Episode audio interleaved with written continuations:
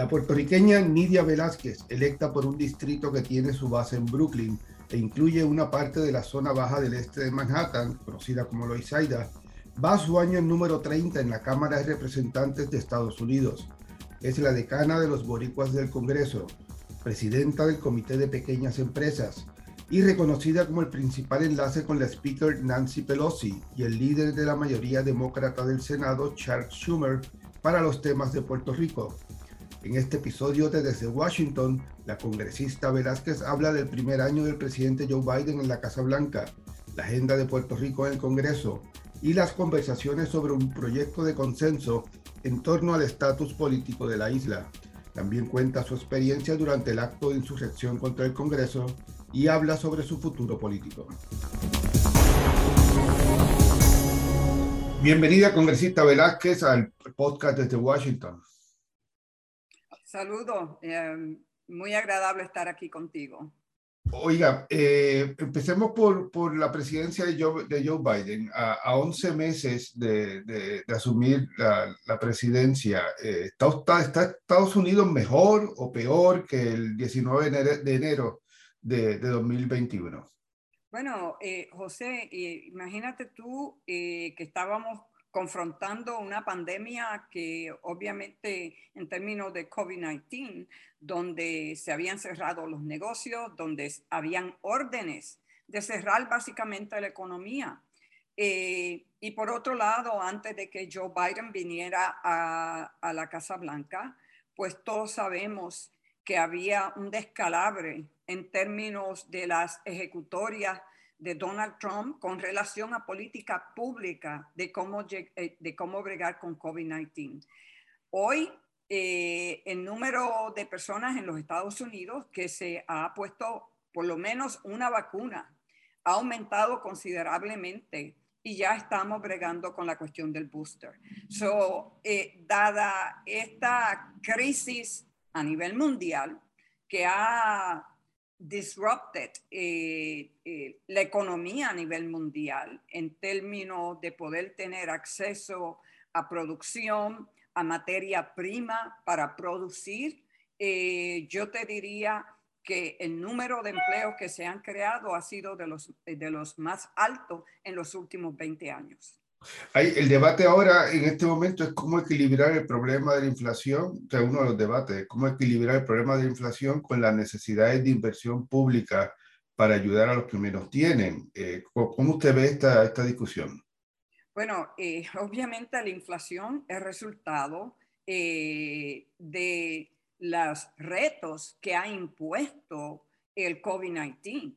Sea, uno tiene eh, que implementar un tipo de decisiones como había sido el cerrar las economías, básicamente, donde se le dieron órdenes a estados como Nueva York, eh, ciudades como Nueva York, de que se mantuvieran eh, sin salir afuera por dos semanas, etcétera.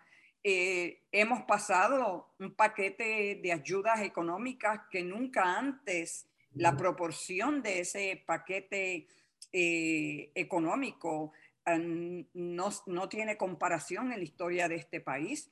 Obviamente ha sido esas ayudas financieras de parte del gobierno federal que permitió el que se aligerara la distribución de vacunas en todos los Estados Unidos, territorios, que se le asignara recursos para las pequeñas empresas.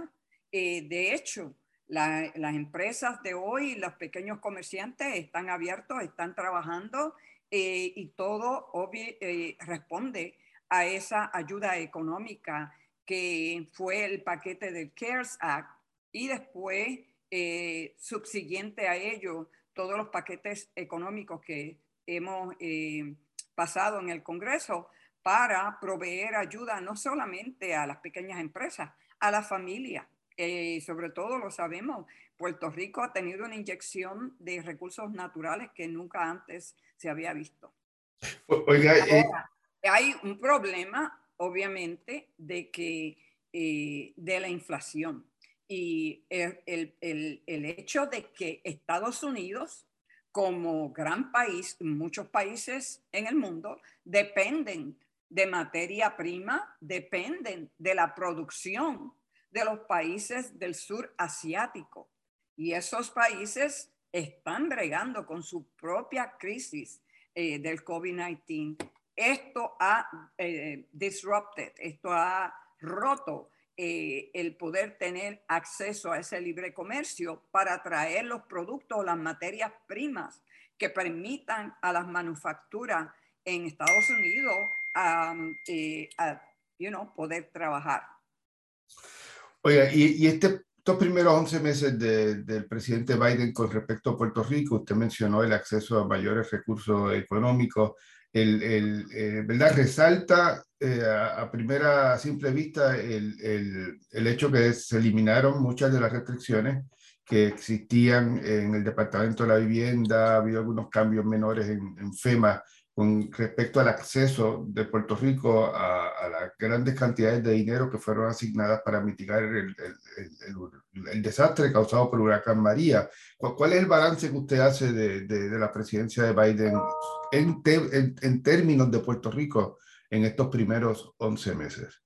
Bueno, yo diría que una de las eh, eh, acciones eh, más importantes de parte de esta administración y del presidente es extender programas que, se han, que han sido parte eh, de los eh, paquetes legislativos a Puerto Rico, como es el CTC, como son los eh, créditos, el EITC. Esos son millones y millones de dólares que Puerto Rico no tenía acceso. So, hemos extendido todo ese tipo de programas, compromiso del presidente Joe Biden eh, el que se quitaran todos los obstáculos que el, el, presidente Donald Trump impuso de una forma discriminatoria en contra de Puerto Rico para poder tener acceso a los fondos federales que se asignaron como resultado del el huracán eh, María. De la misma forma, ¿cuántos billones de dólares se la han hecho llegar a Puerto Rico a través del Departamento de Educación Federal. So, yo diría que eh, el presidente ha cumplido con su compromiso de campaña de tratar a Puerto Rico de la misma forma que se tratan los estados en muchos de los programas federales, de los cuales ahora Puerto Rico va a poder tener acceso. Y cuando pasemos el BBB, uh, Build Back Better, Puerto Rico tendrá... Eh, una, una, una, infusión de fondos federales que nunca antes eh, había tenido. Ya, con, con, con, ese proyecto que, que, está pendiente ahora, que es el, lo que llaman el, Build Back Better o Reconstruir Mejor, es el proyecto que, que, inicialmente, ¿verdad? Bueno, es un proyecto de reconciliación presupuestaria con la agenda social del, del presidente Biden. Usted hablaba de los créditos que se consiguieron con la ley eh, eh, de rescate eh, contra el coronavirus, eh, los créditos por, por, niños dependientes que se, se, extendió totalmente a Puerto Rico, antes era solamente para tres hijos o más, el financiamiento que se le da de tres cuartas partes del programa que establece Puerto Rico con, por un crédito por trabajo. En términos de esta próxima legislación, obviamente resalta la seguridad de ingresos suplementarios que se quiere extender a Puerto Rico, eh, elevar a 3.600 millones. estamos hablando, si nosotros logramos pasar el BBB eh, eh, que, que, se envió al Senado, eh, la, las aportaciones o asignaciones anuales para Puerto Rico aumentarían alrededor de 3.6 billones de dólares a partir del 2022. Esta es una inyección de fondos federales nunca antes eh, Puerto Rico había tenido la oportunidad de poder participar eh, de, diferentes programas federales como lo tendría bajo el Build Back Better. Y yo creo que uno de los retos mayores que tendríamos es fiscalizar que esos fondos federales, obviamente, eh, que pueden transformar a Puerto Rico, pueden transformar la economía de Puerto Rico que lleguen a donde tienen que llegar, que se respete que esos fondos federales son para el beneficio del pueblo de Puerto Rico. Oiga, ¿y cuál, usted cree que, es, que esa medida eh, se va a aprobar finalmente? Todavía en el Senado, el senador Joe Manchin eh, está pidiendo eh, que se reduzca o está cuestionando que se, uh, que se asignen unos programas por uno o dos años y que haya ahí como unos trucos financieros para, para después decirle al Congreso, no, no, tienen que, que, poner más dinero para financiar estos programas en el caso del, del, seguro eh, de ingresos suplementarios y de Medicaid, yo no he escuchado eh, que él haya objetado directamente eh, Correcto. programa. Yo le pregunté hace unos días y él dijo que no, lo había visto. ¿Usted cree que realmente va a avanzar esta legislación? Mira, yo creo que Joe, Joe Manchin, como también Kirsten Cinema de Colorado, tienen que contestar la pregunta, ¿van a ser ellos los responsables de tirar por la borda la agenda del presidente Joe Biden? Yo creo y me siento optimista de que al final de este proceso el, el Senado va a llegar a un acuerdo y que va a pasar el Bill Better. No en su totalidad como ha sido enviado de la Cámara hacia el Senado, que habrán ajustes en ciertos programas y que, habrá, y que hay la posibilidad de que ciertas provisiones puedan ser eliminadas, pero que al final del, eh, del día eh, vamos a pasar un proyecto que por ser tan comprensivo eh, significaría una transformación de la sociedad norteamericana como nunca antes se había visto, sobre todo para las familias trabajadoras y de, escasos recursos. Oiga, la legislación incluye unos créditos por, empleo para corporaciones estadounidenses en Puerto Rico. Eh, fuera de eso, ¿verdad? Este, eh, el otro día un grupo eh, se señalaba, un grupo de la diáspora, de que, se está creando demasiada dependencia para, Puerto Rico. El caso del SSI obviamente trata de, los más vulnerables y y la, la, responsabilidad de Estados Unidos también de, atender ese grupo. Pero ¿qué iniciativas se, se, se, toman o se consideran y cuán efectivos pueden ser esos créditos por empleo para realmente también desarrollar la economía de Puerto Rico y no eh, hacerla depender de, de, de, la asistencia federal? Yo creo que en la medida, eh, eh, en estos momentos Puerto Rico necesita crear empleos. Y obviamente hay que bregar con eh, los tools, eh, que, las herramientas que tenemos en este momento. Eh, incentivar la creación de empleo y, puede contribuir obviamente a reactivar la economía puertorriqueña. Ah, también, por otro lado, si lográramos pasar el BBP, va a prolongar por un año el aumento a un máximo entre 3.000 a 3.600 dólares en el reembolso por el crédito por niños dependientes. José, no podemos nosotros obviar el impacto económico que tendría una medida de esta naturaleza para cortar la pobreza en Puerto Rico, como lo ha sido en los Estados Unidos, en lo que estas eh, eh, provisiones han estado en los, en los últimos, en el último año nosotros hemos eh, bajado la pobreza en los Estados Unidos, en sobre todo en la niñez, en un 50%. So, eh, cuando tú tomas todos estos elementos juntos, obviamente hay la, hay la capacidad para promover e incentivar la economía.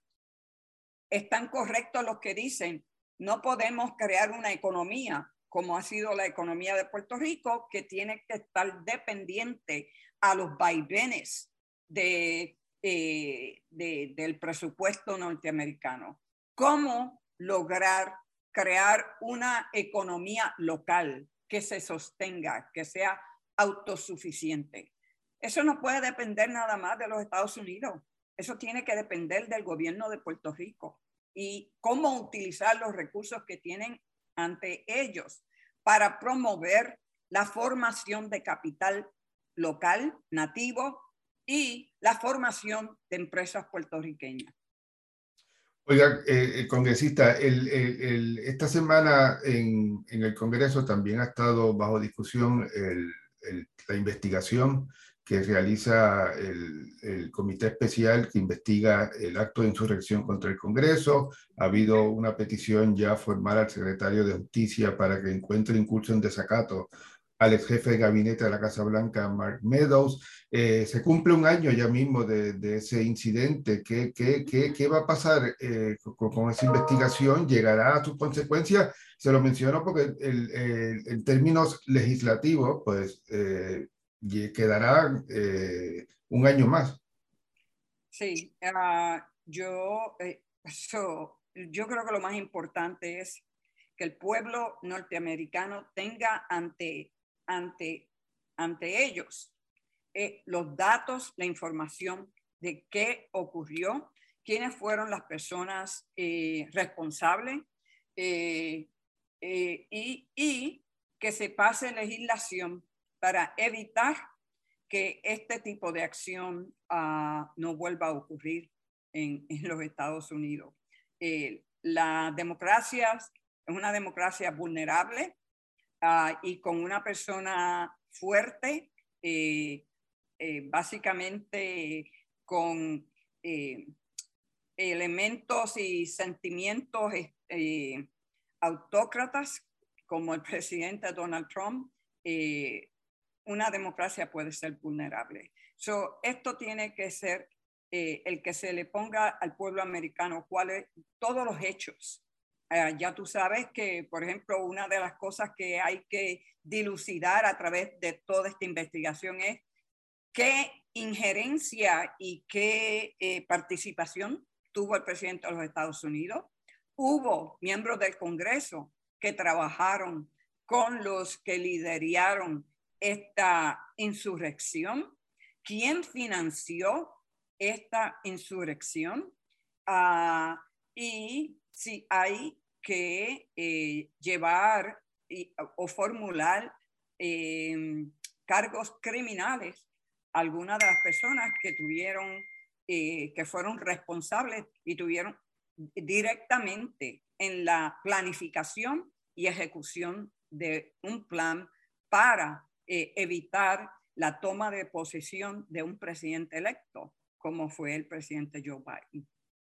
Oye, ¿dónde está usted ese día? ¿Cuál fue su experiencia con ese acto de insurrección? Fíjate que yo estaba en el Capitolio porque nos habían, eh, nos habían dicho, ¿verdad?, que cada media hora eh, fueran alrededor de 12 congresistas.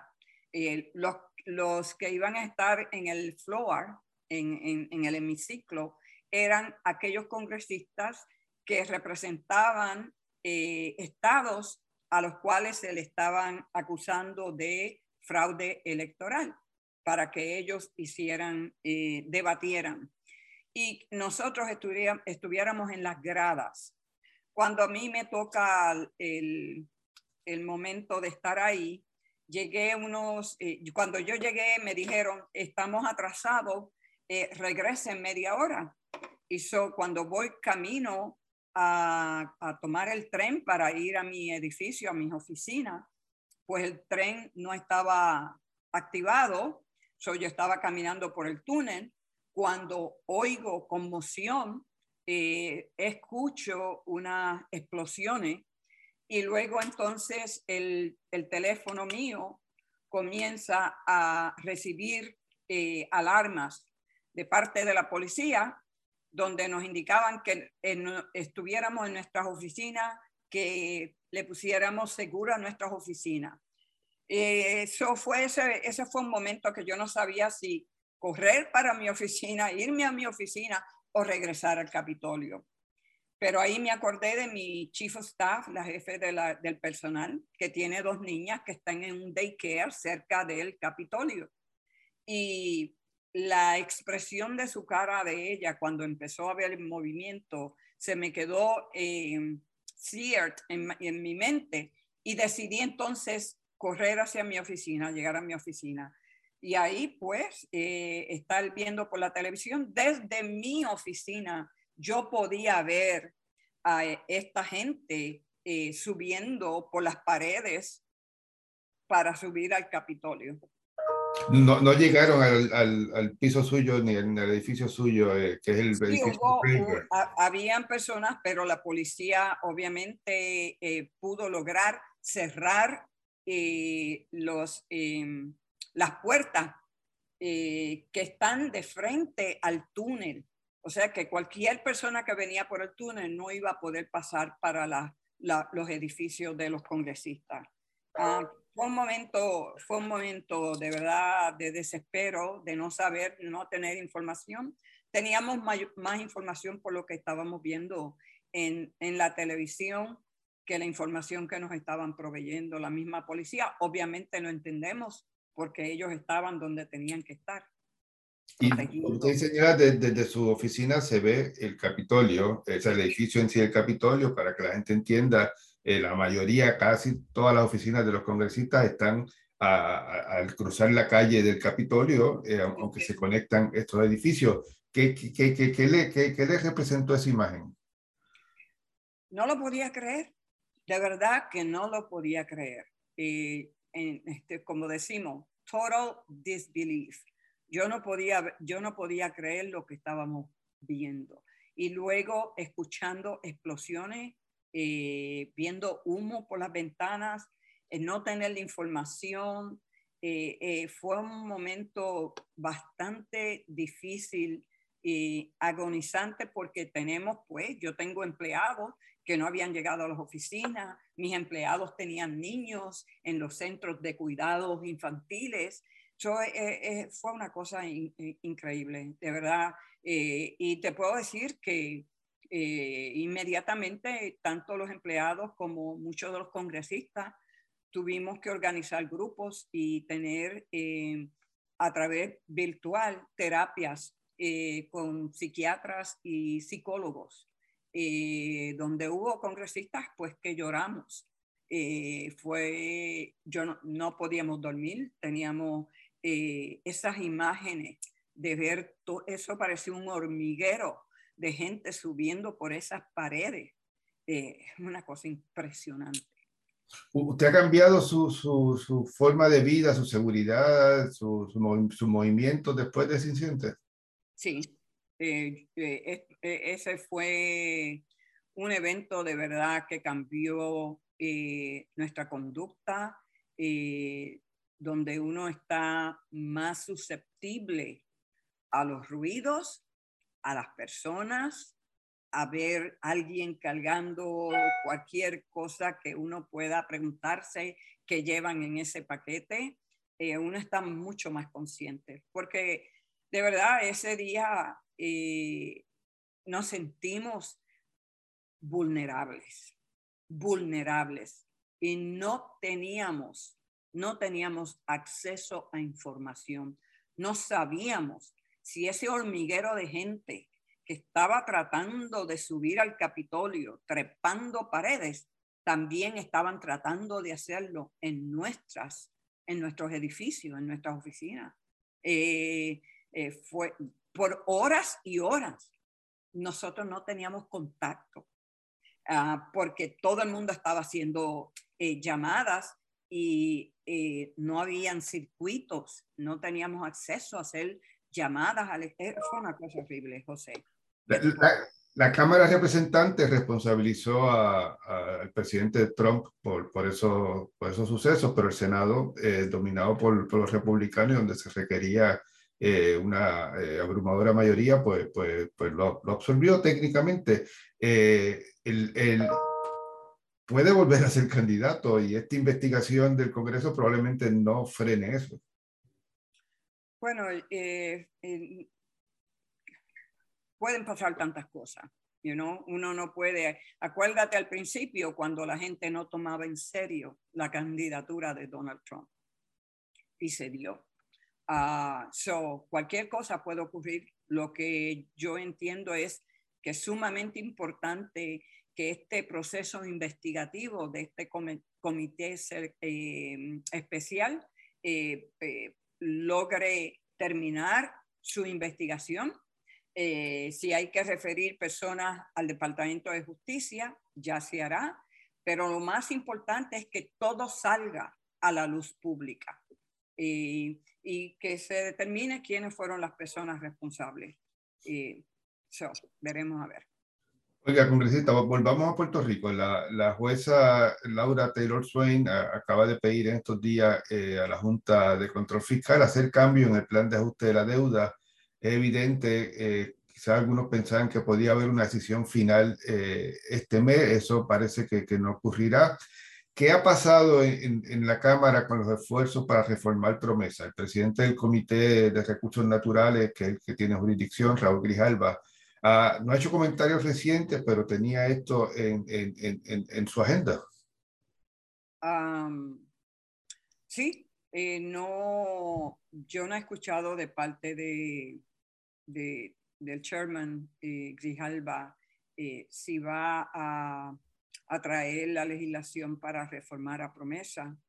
Yo sí tenía un compromiso eh, de lograr que se pasara mi, mi legislación para fiscalizar a las personas y los cabilderos y los asesores eh, que trabajan o son contratados por la Junta. Eh, y logramos pasar esa legislación en el en la Cámara y la semana pasada se logró pasar por el Comité de Energía y Recursos Naturales. Se hicieron unos cambios y esperamos que esta última versión del proyecto eh, sea aprobada por el Senado e enviada a la Cámara para eh, su firma como ley. E-, ¿Esos cambios que hizo el Comité de Energía y Recursos Naturales, Naturales del Senado son aceptables para usted? Sí, son aceptables. Básicamente fueron unas, eh, eh, unas modificaciones técnicas que no cambian eh, la sustancia del, de, la legislación. básicamente, lo que se procura es vigilar por los intereses del pueblo de Puerto Rico, de que cuando la Junta reciba asesoría, que esa asesoría de parte de las personas que están trabajando o de las firmas que ellas hayan contratado sean asesorías y, consejos basados en los hechos y no porque hay un conflicto de interés y que ellos estén representando eh, hedge funds o otro tipo eh, de clientes que tengan interés en, en, en, en, las acciones y determinaciones de la Junta se reduce el alcance de, de, la legislación a quienes llega, pero, pero a, a, los contratistas, por ejemplo, de la Junta, a los que están participando directamente en el proceso, los, los vincula y se tienen, se tienen que, que ajustar a esta, esta legislación. Y, y, tienen que hacer, eh, tienen que eh, eh, entregar un disclosure, un financial disclosure. Uh, y esto, obviamente, el que no cumplan con porque esto es un problema de accountability, de transparencia. Eh, la Junta tiene que saber si ellos tienen clientes que se van a, beneficiar de las decisiones que se tomen con relación al plan fiscal. Y el pueblo de Puerto Rico tiene eh, que tener certeza de que la asesoría que se da o las decisiones que se toman son basadas en los hechos y no en los intereses de, de, de, clientes que ellos están representando. Congresista, el, el, líder de la mayoría demócrata de la Cámara, Steny Hoyer, ha estado liderando, al parecer, unas conversaciones, al parecer no, ha estado liderando unas conversaciones eh, con usted, con el congresista Darren Soto. Eh, aparentemente hubo una reunión también el 18 de noviembre en que trajo a, a la comisionada residente en Washington, Jennifer González, y al gobernador de forma virtual y al presidente del Comité de Recursos Naturales, Raúl Grijalva, para tratar de buscar un proyecto de consenso sobre el estatus. Básicamente entiendo, se, ha interpretado de que es la búsqueda de un consenso demócrata, porque los republicanos casi no están participando. Eh, ¿qué, qué, qué, me, ¿Qué nos puede contar de eso? Bueno, sí, la reunión se dio y obviamente es el inicio de una serie de reuniones. Eh, eh, Steny Hoyer como yo y como Grijalba y eh, obviamente eh, Darren Soto quisieran ver un proyecto donde podamos eh, todos sentarnos a la mesa y, tener un consenso de qué tipo de legislación podemos trabajar que sea justa y que sea democrática para el pueblo de Puerto Rico. Yo no quiero entrar en detalles porque quiero respetar el proceso y eso nos lo pidió así eh, el líder de la mayoría, Steny Hoyer. Ah, pues no queremos que por misinformación, yo no sé si se dice así, desinformation, eh, información que no, es, que no sea la correcta, y pues se crean, se puedan crear conflictos que puedan torpedear eh, nuestro compromiso por, por, por eh, buscar consenso. So, en eso estamos. Pues, pero, pero, se pudiera decir que cualquier alternativa va a, proponer eh, alternativas no territoriales y no coloniales como proponía su proyecto y que en eso coincide con el proyecto de, de, de, de los, los que promueven la estadidad, aunque estaban promoviendo solamente una alternativa de estatus. Eso es correcto. Oiga, y, y el, hay, hay, un asunto en, todo este debate que, que el otro día yo le pregunté al propio líder Hoyer y él este, dijo, no, yo no sé lo que va a hacer el Senado, pero en el Senado está clarísimo de que un proyecto pro estadidad no va a avanzar.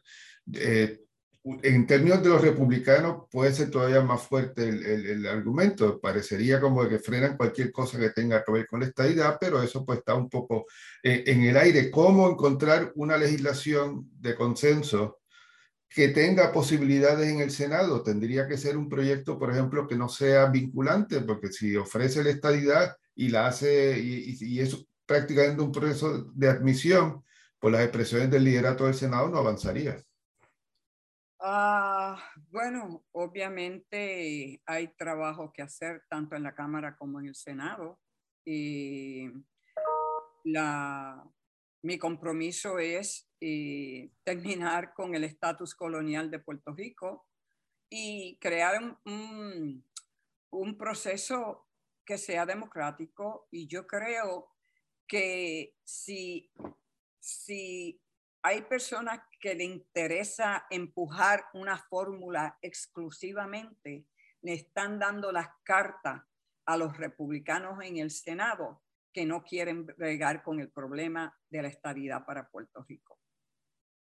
Está un poco atrapado este está un poco atrapado, no, está atrapado este debate ante la falta de consenso, no solo en Washington, sino, sino en Puerto Rico, en términos de qué mecanismo procesal se, se puede avanzar. Y, le, le, insisto con el tema de todos quisiéramos ver una legislación vinculante que comprometa al Congreso, pero cuando uno ve el, resultado de, de, la evaluación del Departamento de Justicia sobre su proyecto y cuando uno ve el rechazo del liderato eh, demócrata y republicano del Senado a un proyecto pro estadidad o de, admisión de estadidad, eh, habría que ser probablemente flexible en, en términos de, de, cómo asociar al Congreso y al gobierno federal con un próximo proceso de estatus. Mira, eh, aquí quien tiene la autoridad para resolver el problema colonial de Puerto Rico es el Congreso de los Estados Unidos, no es el Departamento de Justicia. La jurisdicción sobre la situación de Puerto Rico y cómo resolverla es única y exclusivamente del Departamento del Congreso de los Estados Unidos, no del Departamento de Justicia. Si acaso una legislación eh, que salga del Congreso y diga que, que queremos invitar al Departamento de Justicia para ofrecer asistencia técnica, eso es otra cosa pero la autoridad sobre eh, el, la, la, legislación en sí, eso le compete al, al, al, Congreso de Estados Unidos. ¿Y cómo, cómo te interpreta la, la, decisión del gobierno de Biden de no tratar el tema? Él, él propuso eh, en la campaña electoral eh, un lenguaje que decía yo voy a, a impulsar, eh, unir a todas las partes para un proceso vinculante, y ahora cuando formó eh, un grupo, el, el, grupo interencial de trabajo de la Casa Blanca sobre Puerto Rico, lo primero que hicieron fue, no, no vamos a tocar el tema de estatus. Bueno, porque ellos reconocen que esa es responsabilidad del Congreso de los Estados Unidos.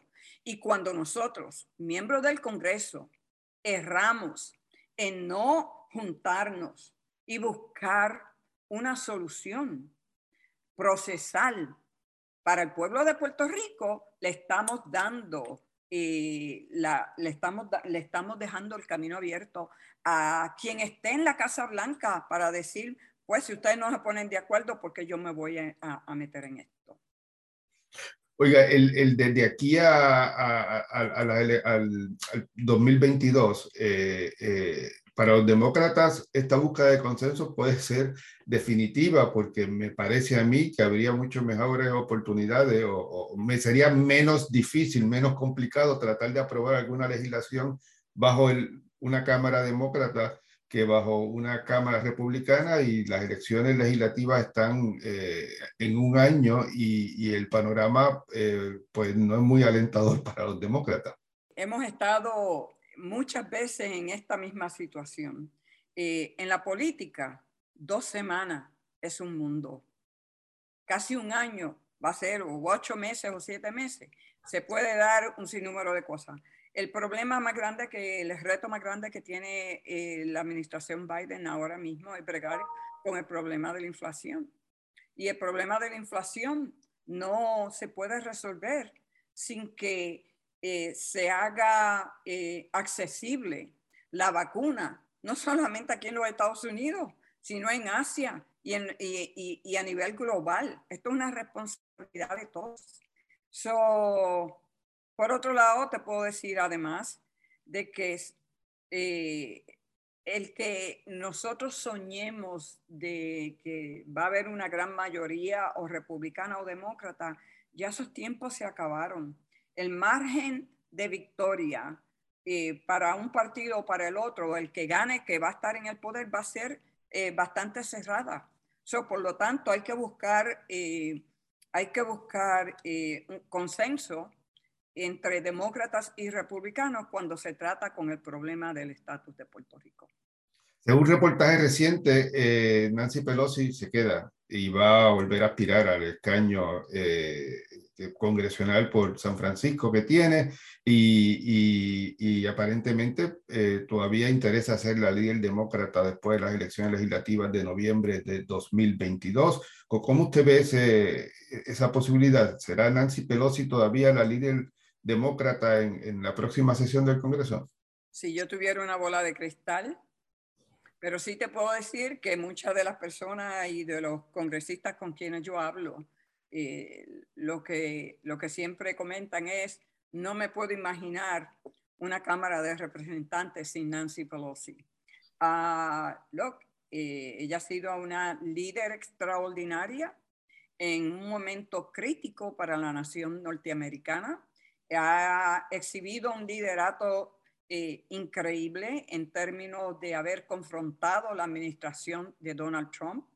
Y si hoy nosotros nos encontramos en, este, en este, dentro de este camino que ha sido tan duro por los últimos 18 eh, meses, y podemos decir que tenemos un presidente de los Estados Unidos en la Cámara, en, en, en la Casa Blanca, y que tenemos la mayoría, tanto en el Senado como en, bueno, en la Cámara, es por el liderato eh, de Nancy Pelosi, una mujer que no eh, que, pudo responder al reto eh, en que esta nación se encontraba cuando Donald Trump estaba violando cánones de ética, cuando estaba exhibiendo conducta que en otros tiempos no se hubiese, no se hubiese permitido en el gobierno de los Estados Unidos.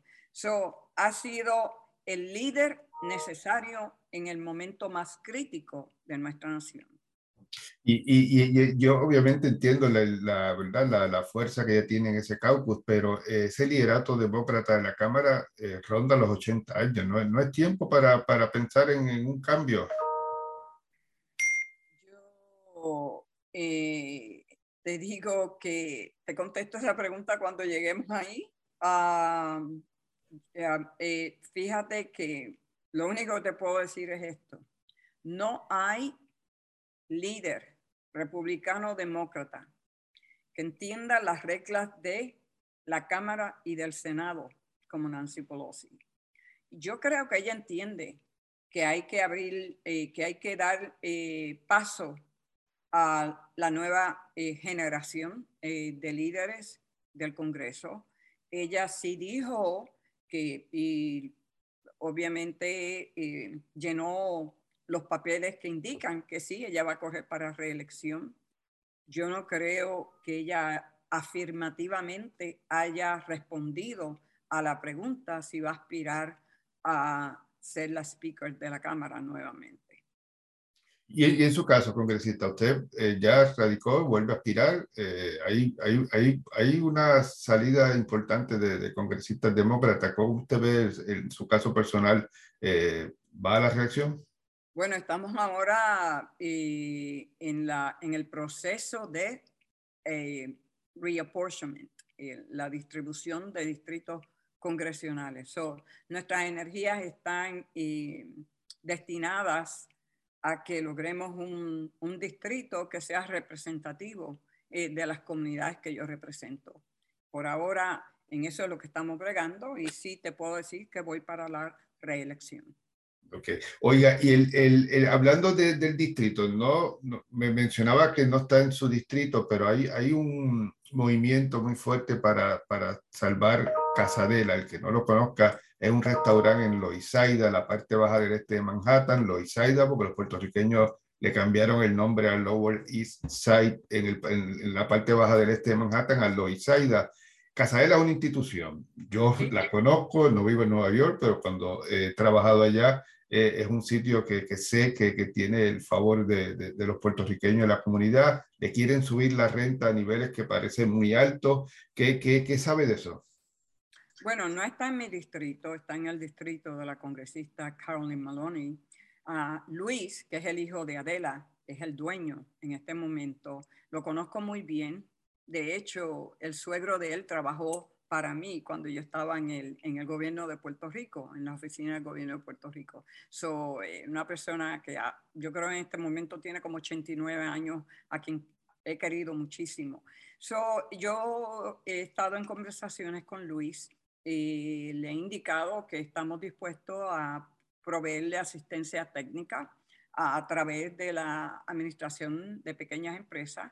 Y por otro lado, también eh, le indiqué y le, eh, si había eh, solicitado ayuda de la que se pasó en el Congreso, que yo fui la, que, la autora de proveer 27 mil millones de dólares a las pequeñas empresas que fueron básicamente grants, que no van a ser préstamos, no los tienen que pagar. Eh, y si él lo solicitó, está en proceso y vamos a ver de qué forma podemos acelerar todo eso. Pero por otro lado, una, una concejal puertorriqueña, Carlina Rivera, que lo representa, ha estado trabajando con la Junta de Directores de la institución, que es la que es responsable del LIS para el, para el, eh, el restaurante y estamos, eh, ella está tratando de que se logre un acuerdo para resolver el problema de la renta. Para terminar, congresista, el otro día la, ante las, los nuevos casos de corrupción en los municipios de Cataño, Guaynabo y, y, Trujillo Alto, la propia comisionada residente González reconocía de que esto tiene un impacto en Washington de que la, la, corrupción eh, eh, eh, hace daño a, a, la imagen de Puerto Rico y a los reclamos que se hacen en Washington. ¿Se, ha escuchado ese tema en, en, los pasillos del Congreso? Bueno, obviamente ha, ha, habido varios congresistas, sobre todo de el Comité de Recursos Naturales. Acuérdate que muchas de las personas en Puerto Rico utilizan social media. So, ellos saben cómo eh, llevar el mensaje y que nosotros veamos lo que está ocurriendo. Y además, por otro lado, ya hay cadenas de televisión, eh, outlets, que han cubierto el problema de la corrupción. Mira, es triste, es triste, es triste eh, de que por tantos años con un presidente republicano como Donald Trump, que hizo todo lo que pudo para evitar que Puerto Rico tuviera acceso a los fondos que habíamos asignado y que ahora finalmente que están fluyendo esos fondos al pueblo de Puerto Rico, que eh, eh, alcaldes como otros eh, oficiales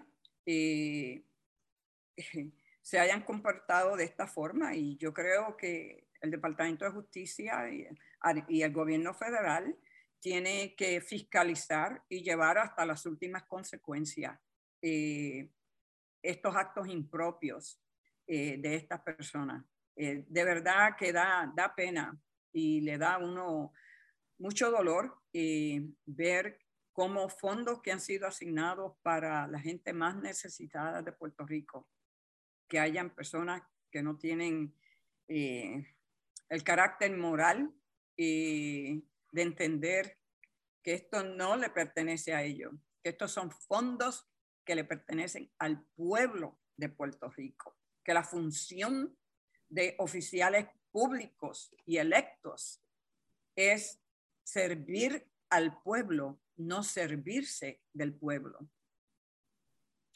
Oiga, congresista, con, con, el fin del año, la Cámara va a tener que, tomar también la decisión de, de hasta cuándo extender las la medidas de, de, precaución y seguridad en, en, el Congreso con respecto al, al, al, al COVID-19.